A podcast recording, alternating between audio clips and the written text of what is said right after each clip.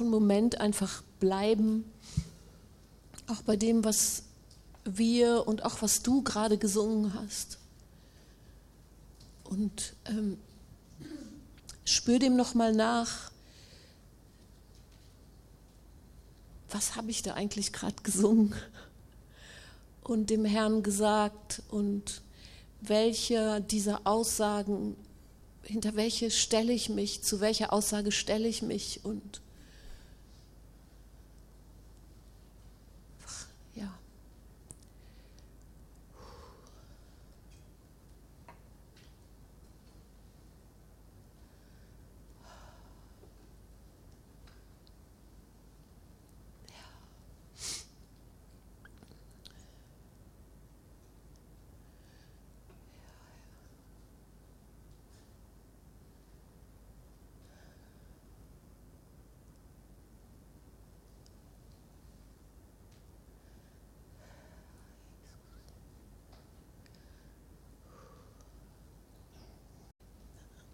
Du bist so heilig und gegenwärtig. Du bist so voller Freude wie niemand sonst, Herr. Und alles, Herr, alles, was du von uns forderst oder erbittest, das hast du selber gegeben. Du hast dein ganzes Leben gegeben. Alles, Herr, alle Rechte, alle deine Zeit, deine Kraft, deine Liebe, dein bis hin zu deinem Leben. Und wir beten dich an dafür, Herr. Und danke, dass du uns hilfst durch deinen wunderbaren Heiligen Geist, dass wir dahin wachsen, dass wir, dass diese Worte, die wir gesungen haben, Realität werden, mehr und mehr und mehr. Wir lieben dich, Herr. Du bist wirklich der einzige wahre Gott. Du bist würdig und du bist es wert, Herr, alles. Und wir preisen dich heute Morgen auch dafür, dass du hier bist und dass du uns anschaust und dass wir Gottes Dienst feiern dürfen, dass wir dir dienen dürfen heute Morgen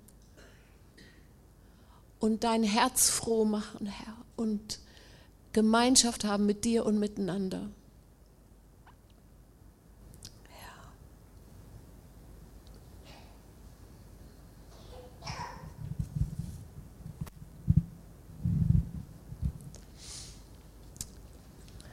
Cool. Hallo ihr Lieben auch im Livestream. Ich gebe einen ganz kurzen Rückblick, nochmal die Schlagsätze von letztem Sonntag. Da ging es, ähm, ihr wisst ja die Jahreslosung, ne? Du bist der Gott, der mich sieht. Und die Gedanken, die ich ähm, ein bisschen ausgeführt habe letzte Woche, waren, dass Gott ähm, uns von Anfang an sieht und weil er uns von Anfang an sieht, weiß er auch unser Ende. Und dass er alles sieht und dass er unser Herz sieht. Und dass er Ausschau hält auf der ganzen Welt und sagt und rumguckt, wo sind Herzen? Also er guckt rum und sagt, wo sind die perfekten Herzen? Gell? Die so voll drauf im Griff haben, die nie was falsch machen, die, nee, eben nicht. Er sucht, er guckt rum. Manche haben sich kurz erschreckt, so. Äh. er guckt rum und sucht ungeteilte, aufrichtige und ihm zugewandte Herzen. Es hat ganz viel damit mit Positionierung zu tun. Ja, wo in welche Richtung positioniere ich mich. Und das kann man machen, wenn ihr euch an dieses kleine Bild erinnert, egal wo wir stehen. Okay. Ähm, heute wollte ich ein bisschen über Blickkontakt sprechen, einige Gedanken weitergeben über Blickkontakt, weil es geht ja ums Sehen und dass Gott uns anschaut. Und ich habe euch auch die Frage gestellt letzte Woche, wie geht's dir eigentlich damit, ehrlicherweise, mit dem Gedanken, dass Gott so alles sieht und mich sieht. Und dass er diesen Blickkontakt will. Und ich habe jetzt eine kleine Übung, die ist, die geht so, die, die, die ist für uns Deutsche wie gemacht. Also, immer alles freiwillig, okay, aber ich würde dich bitten, dass du mal deinem Nebenmann oder deiner Nebenfrau, ich hoffe, ihr habt alle mehr oder weniger jemanden, könnt ihr noch, willst du jemanden suchen oder willst du so gechillt da sitzen? Okay, hast Glück gehabt. Nehmt mal kurz und intensiv Augenkontakt auf. Äh, am besten so Männer, ja. Guckt euch mal an, solange wie ihr es aushaltet, okay? Richtig. Und wenn es nicht mehr geht, könnt ihr weggucken, okay? Okay. Na, okay. Sehr, sehr gut. Also bitte, wenn es unangenehm wird, wieder aufhören. Okay, das war's schon. Ich bin froh, dass ich hier vorne stehe. Kann ich einmal kurz hören, ein paar wie, wie, wie ging es dir? Was ging da? Wie war das so? Normal. Mit wem, wem hast du denn in die Augen geguckt?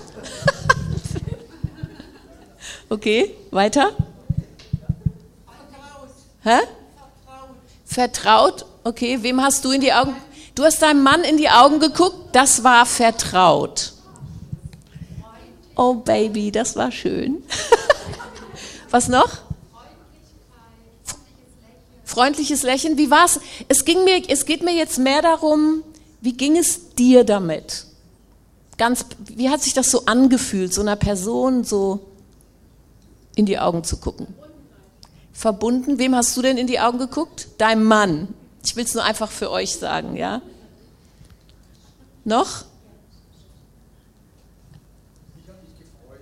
Du hast dich auch gefreut, du hast auch deiner Frau in die Augen geguckt.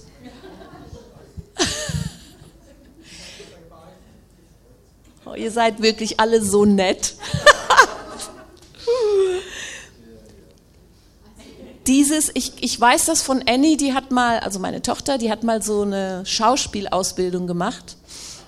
Und eine Übung davon war, dass man einer Person ungebrochen tief in die Augen guckt. Das waren dann jeweils Leute, die man nicht so gut kannte und die sagt, Annie hat gesagt, es war schrecklich.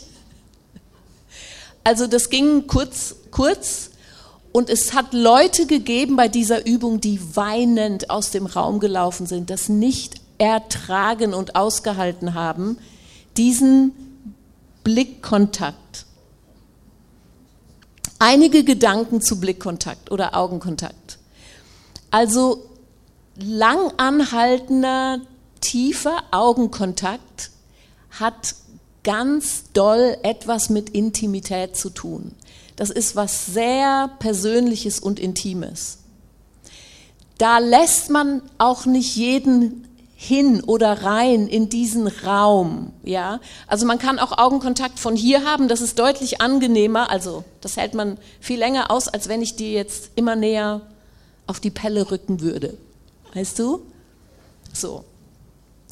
Es gibt so witzige Untersuchungen, das hat man mal gemacht, dass Leute sich so ganz lange, also, per, also Männlein, Weiblein, sich so in die Augen gucken. Und manche haben danach beschrieben, das richtig, ich weiß nicht, ob die sich verliebt haben, aber da war richtig eine, eine Verbundenheit, das habt ihr ja auch ausgedrückt, die entsteht durch Augenkontakt. Augenkontakt kann auch unangenehm sein. Keiner von euch hat das jetzt hier zugegeben. Aber ich weiß nicht, wie das so ist, wenn man dann auf diesem Stuhl sitzt und man muss irgendjemandem in die Augen gucken und das halten und am liebsten würde man eigentlich weggucken und eigentlich ist einem das zu nah und zu persönlich. Das gibt es auch. Augenkontakt geht in die Privatsphäre. Da gibt es noch welche, die noch reflektieren über dieses Erlebnis. Du bist schon hinter deiner Maske, das hilft nämlich auch noch. Und ähm, was ich ganz, ganz faszinierend finde, dass bei Ehepaaren oder Liebenden und besonders mit kleinen Kindern lang anhaltender, intensiver, tiefer Augenkontakt möglich ist. Also wenn man so ein Baby anguckt, die haben noch keine Wegguckfunktion. Versteht ihr? Da kann man so reingucken in diese Augen und dann kann man da so versinken. Und ich, ich erinnere mich an diesen ersten langen Blickkontakt mit meiner, mit Annie, als sie gerade geboren war. Und ich habe so gedacht, die guckt, da ist noch keine Mauer, keine Wand, keine, ich gucke da rein und ich versinke in diesem kleinen Herz, was noch so völlig offen ist. Blickkontakt. Und der Herr selber möchte Blickkontakt mit dir und mir. Ich erzähle euch ein kleines ein, ein Erlebnis, was ich hatte vor einigen Jahren. Ich habe ein Buch gelesen, richtig gutes Buch über Gottes Stimme hören mit so Anwendungen. Und ich saß bei uns auf dem Balkon und dann war die Anwendung, also ähm, mach die Augen zu und bete und frag Jesus, wo er im Moment gerade ist. Also wo wo bist du gerade, Herr Jesus, wenn ich hier auf dem Balkon sitze und stille Zeit mache? Verstehe, was ich meine? Okay. Also ich so, okay, mach die Augen zu, stell diese Frage und denk mir so, na, wo werde ich ihn wohl sitzen oder stehen sehen? Versteht ihr so? Dann steht er da und guckt mich liebevoll an oder er sitzt vielleicht neben mir. Habe ich mir so überlegt, was dann so kommen würde. Ich mache so die Augen zu, bete das und dann habe ich mich richtig erschreckt. Ich habe so, wisst ihr, wo er war? Also das war ein ganz eindrückliches Erlebnis. Er war hier. Das, das war, ich, ich bin richtig so innerlich zurückgeschreckt. Er war, im Englischen sagt man, in my face. Hier. Seine Au also seine Augen, sein Gesicht und das hat mich so positiv erschüttert, diese, diese unbedingt, dieser Wille von oder diese Entschiedenheit von Gott, uns auf die Pelle zu rücken. Uns, dir und mir nah zu sein. Und er hat sich eben nicht an meinen, wie nennt man das auf Deutsch, Individualabstand oder wie heißt das? Personal Space? Die Komfortzone, weißt du, dass jeder von, dass du so eine Zone hast? Und bis dahin ist es total angenehm, wenn Leute kommen und mit dir sprechen. Und kennt ihr so Leute, die, die da einen anderen Abstand haben und man immer so zurückgeht, so redet und versucht irgendwie diesen Abstand und die kommen immer, immer so nah, weil bei denen ist es ein bisschen, weil der unterschiedlich ist bei Leuten und wie unangenehm das ist, wenn jemand dir so in deinen Space, in deinen was? In deinen Tanzbereich einfach da reintritt. Und ich will dir heute Morgen sagen, Gott ist nicht zufrieden damit, auf Distanz zu bleiben. Er kommt dir und mir nah auf die Pelle. Seine Augen sind nicht da hinten irgendwo. Er kommt so nah, intim, ganz, ganz nah. Und die Frage ist immer, was mache ich dann? Ja. Und ähm, es gibt ja so Gründe, warum man jemandem, wir, wir lassen es jetzt mal auf der menschlichen Ebene, warum man jemandem eben nicht in die Augen gucken will. Kennt ihr, kennt ihr bestimmt. Mir sind sofort zig Gründe eingefallen, aber ihr könnt gern mal Vorschläge machen.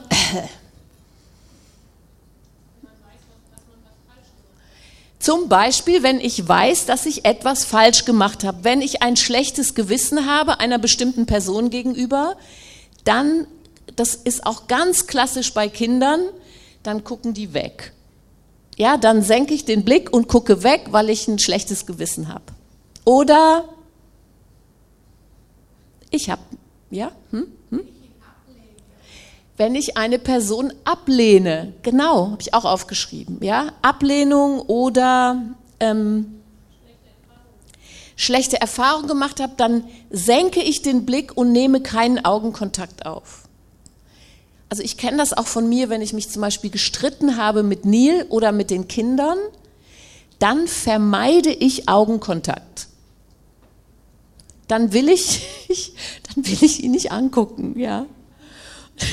Ja, genau, sagt jemand hier. Danke. Manchmal,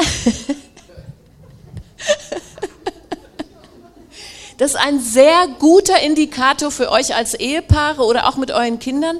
Guckt ihr euch an. Ist der Augenkontakt da? Ja.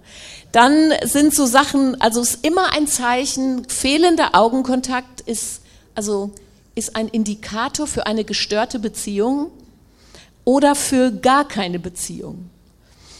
Zum Beispiel Furcht, also es gibt ganz viele Gründe, warum man Augenkontakt ähm, äh, unterbricht. Es gibt, ich habe einfach mal so zwei Beispiele ganz am Anfang aus, aus der Bibel, sind mir sofort eingefallen. Ja, also in Eden, die, ähm, die ersten Menschen misstrauen Gott, ähm, lassen sich überreden von der Schlange, von dieser Frucht zu essen. Und ihr, ihre erste Reaktion, da hat Gott noch gar nichts gesagt, ja, ist, dass sie sich verstecken. Sie merken, wir sind irgendwie nackt, irgendwas ist passiert, machen sich Feigenbälle, verstecken sich und Gott kommt in den Garten und ruft sie, wo bist du Mensch? Ist das, weil Gott ihn nicht wusste, wo die sind? Da. Natürlich wusste der das. Wo bist du? Wo bist du? Was hast du gemacht? Warum? Und dann kommt dieses klassische Schuldschieben. Sie war's, nein, sie war's, so, was wir dann machen, wenn wir keinen Augenkontakt aufnehmen zum Herrn und sagen, ich war's. Sorry, Herr. Das zweite Beispiel ist Kain, das ist vielleicht nicht so bekannt, das sind diese beiden Brüder, also der Kain, beide Brüder von, also diese Söhne von Adam und Eva bringen Opfer und Gott nimmt das eine Opfer an und das Opfer von Kain nicht. Kann man jetzt darüber diskutieren, warum, ist egal, aber Kain war sauer. Dann steht im 1. Mose 4, die Verse 5, im Vers 5, und Kain war zornig darüber und senkte seinen Blick. Der guckt, hat Gott nicht mehr angeguckt. Und später in Vers 6, dann hat er seinen Bruder umgebracht. Und später in Vers 16 steht, und Kain zog weg vom Angesicht Gottes und wohnte woanders. Er ist weggegangen von diesem Blick. Und ich möchte uns so ans Herz legen, auch wenn der Blick Gottes, dein, unseres Vaters oder von Jesus uns anguckt und Sachen werden offenbar. Oh, hier bin ich neidisch. Hier bin ich rechthaberisch. Hier bin ich wieder mal die beleidigte Leberwurst. Hier manipuliere ich. Hier habe ich, hier war ich unehrlich. Wenn dieser Blick dann kommt und uns überführt, dass wir dann nicht weggucken. Versteht ihr? Und, oder Schuld schieben. Ja, es ist weil und das, ich, ich, und, die war's und der war's, sondern dass wir sagen, oh, Vater, ich war's. Es tut mir leid, ich kehre um. Ja, du hast recht. Ich bin gerade eine beleidigte Leberwurst. Hilf mir, aus meinem da rauszukommen. Was auch immer es ist. Und diesen Blickkontakt aufnehmen mit ihm. Denn Augenkontakt bedeutet Beziehung und der Herr will Blick- und Augenkontakt mit uns. Und deshalb lesen wir jetzt eine Bibelstelle aus dem Psalm 32, Verse 8 bis 11. Ähm, gucken wir mal, ob wir genau, wir haben, ich habe jetzt einfach mal eine, die Einheits, ich glaube, was haben wir genommen? Nee, das kann es, glaube ich, nicht sein. Ähm, Vers 32, äh, Psalm 32, stimmt das? Und dann die Verse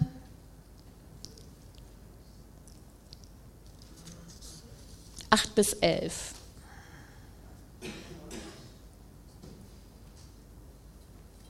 Es ist es aber, es ist ähm, nicht die Stelle, die ich. Habe ich eine falsche Stelle? Okay, gut.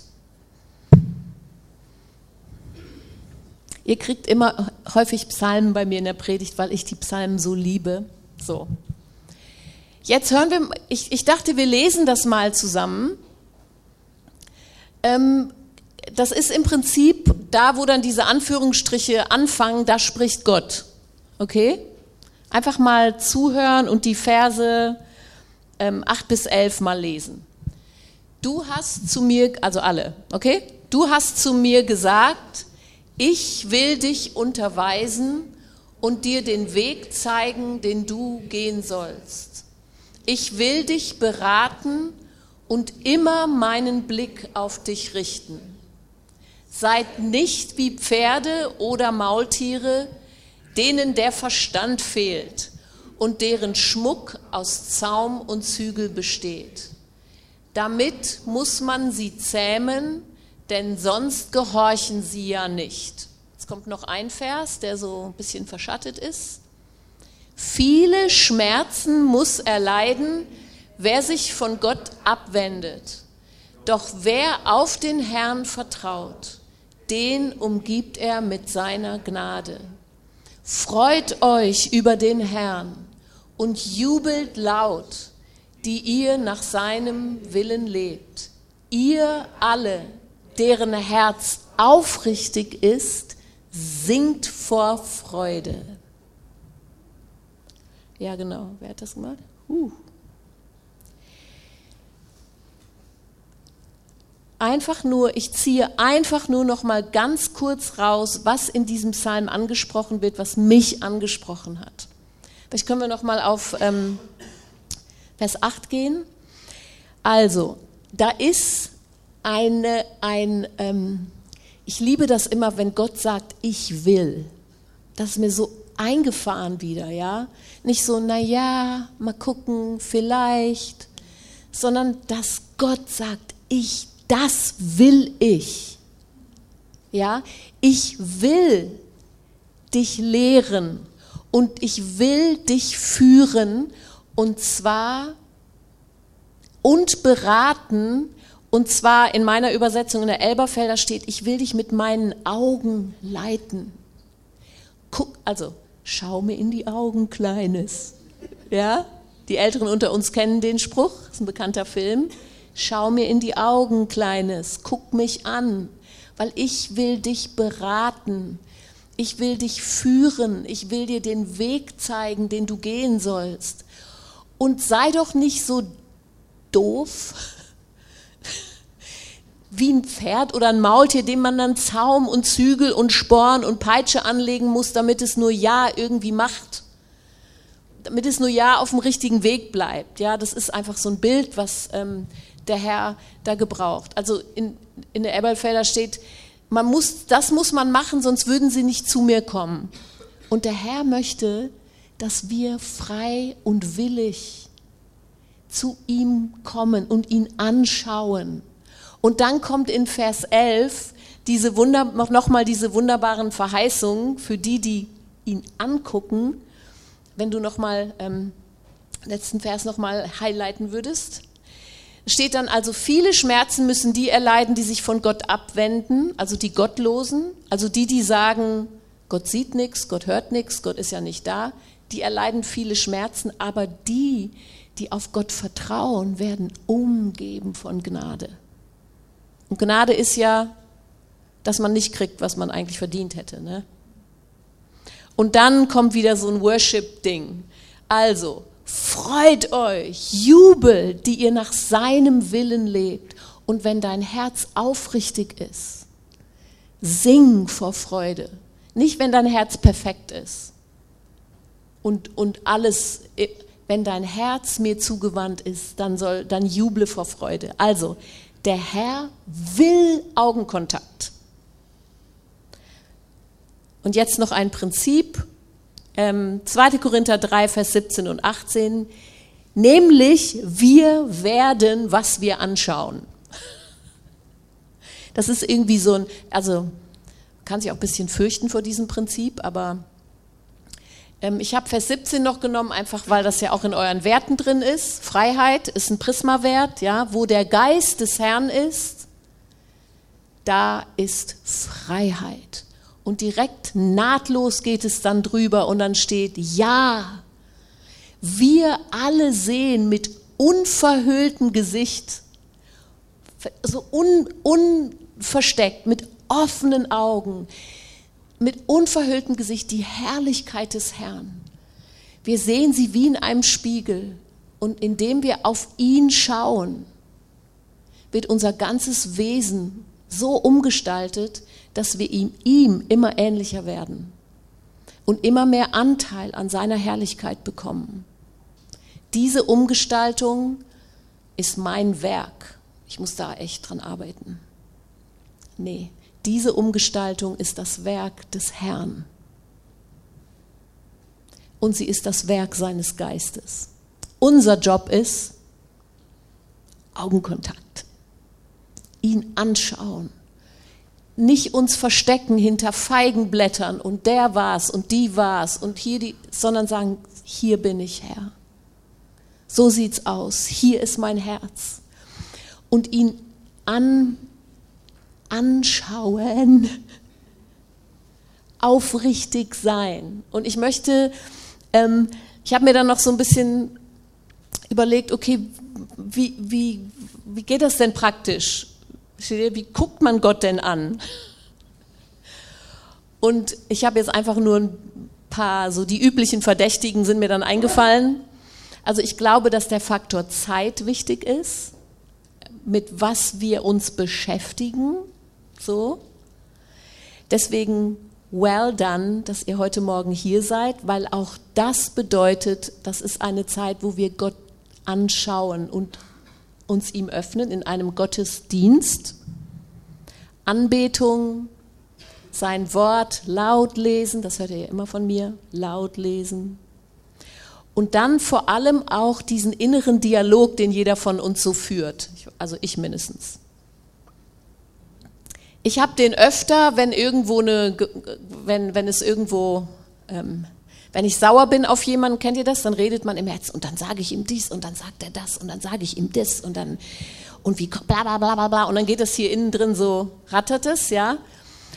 Und diese Fähigkeit des inneren Dialogs ist eigentlich eine wunderbare Gabe und die, die, die kann man ausrichten darauf, mit Gott im Dialog zu sein. Wow, Herr, was für ein der Schnee sieht wieder so toll aus und dann kommt mir eine Person entgegen, dann bete ich für diese Person. Dann stehe ich am Kochtopf oder ich kaufe ein. Ich, Herr, was, was, soll ich denn heute kochen? Und guck mal, die Person, wie traurig die aussieht, bitte segne sie. So einfach in ein, einem inneren Dialog da üben, mehr und mehr reinzuwachsen. Und wenn wir das kultivieren, dann verändern wir uns in sein Bild immer mehr von Herrlichkeit zu Herrlichkeit zu Herrlichkeit. So. Und zum Abschluss lese ich euch ein, ups, lese ich euch noch was vor.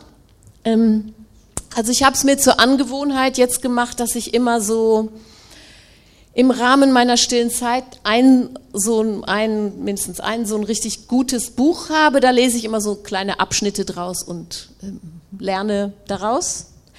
Und ich lese gerade ein Buch, das heißt auf Deutsch, in jeder Minute bist du da. Es ist ein moderner Mystiker, also der hat Frank Laubach nie von dem Mann gehört. Ich bin total überwältigt. Ja, der hat dann Briefe geschrieben. Von 1930 ist dieser Brief, hat unter den Filipinos gearbeitet und hat das kultiviert, diesen inneren Dialog und dass Gott immer da ist. Ich wollte euch einfach eine kurze Passage so zum Abschluss vorlesen, was, wie er so sein Experiment erlebt und beschreibt. Diese Filipinos heißen Moros, also das ist, was hier vorkommt. Also, 15. Juni 1930. Da war ich noch in Gottes Gedanken. Ich gehe draußen auf der Straße voller Moros und falls meine Seele so voll von Gott ist, wie sie es zuweilen ist, sehe ich, was vor sich geht, wenn ich ihnen in die Augen blicke und für sie bete. Niemand braucht zu versuchen, mir einzureden, dass Gott sie nicht erreiche, denn ich sehe, dass das passiert. Und jetzt weiß ich, dass jeder Mensch, dem wir jemals begegnen, Gottes Möglichkeit ist. falls, ja falls nur wir nicht einen solchen Großteil der Zeit gegen Gott abgeschottet wären. Es geht noch, noch mal kurz weiter. Der letzte Montag war für mich der bislang rundum erfolgreichste Tag meines Lebens, was die vollkommene und ständige Auslieferung an Gott angeht. Obwohl ich auf noch weit bessere Tage hoffe. Und jetzt kommt's. Ich entsinne mich auch daran, dass ich Menschen mit einer Liebe anblickte, die Gott mir eingab. Und sie dann zurückblickten und sich so verhielten, als, als wollten sie mit mir gehen da hatte ich dann das Gefühl, dass ich einen Tag lang etwas von dieser wunderbaren Anziehungskraft erlebte, die Jesus ausübte. Wenn er Tag für Tag auf der Straße unterwegs war, Gott trunken und strahlend von der ständigen Gemeinschaft seiner Seele mit Gott.